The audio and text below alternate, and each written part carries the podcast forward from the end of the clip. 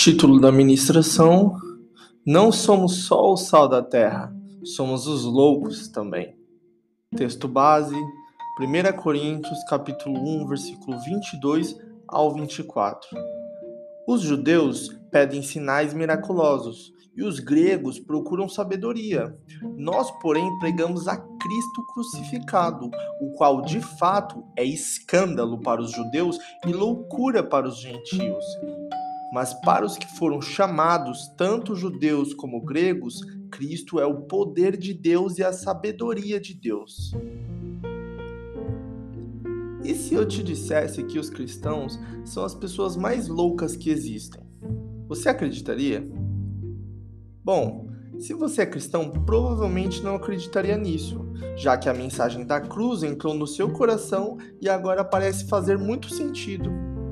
Mas se por acaso você vem de outra religião ou de nenhuma, talvez você realmente ache que os cristãos são loucos.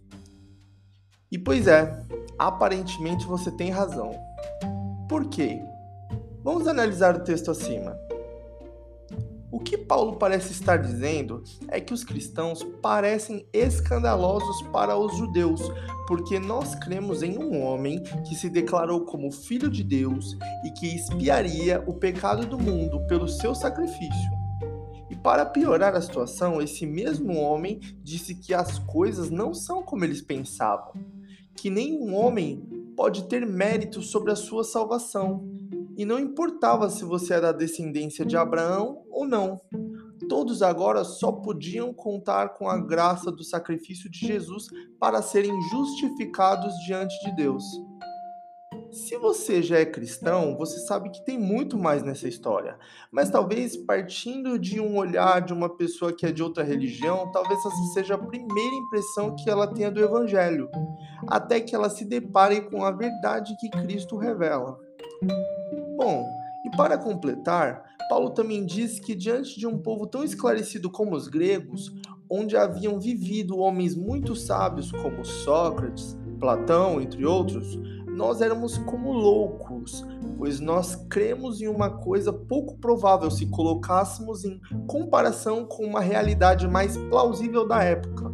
Talvez alguém muito sábio, como um grego, poderia pensar: como eles podem crer em alguém que é 100% homem e 100% Deus? E mesmo sendo Deus, deixou com que a sua criação o crucificasse, como se não pudesse lutar contra isso.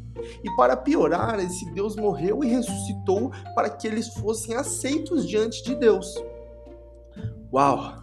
Eu não sei vocês, mas minha cabeça enrolou toda aqui. Porque parece complexo e na verdade é. A verdade do Evangelho é simples mas a compreensão da existência de Deus e sua trindade é de fato complexa. Porque, por mais que possamos explicar o que Deus se permitiu explicável, ainda pode e creio eu que deve haver muito mais para se entender. Agora, para finalizarmos, levando em consideração que a mensagem do Evangelho é loucura para o mundo, como você a tem manejado para torná-la mais entendível para as outras pessoas? Você tem estudado a palavra de Deus para poder manejá-la de forma correta e assim instruir outras pessoas? 2 Timóteo capítulo 2, versículo 15. Sugestão de música: Olhe para a Cruz, uma animação. Rafael Camelo e Ananda Catley.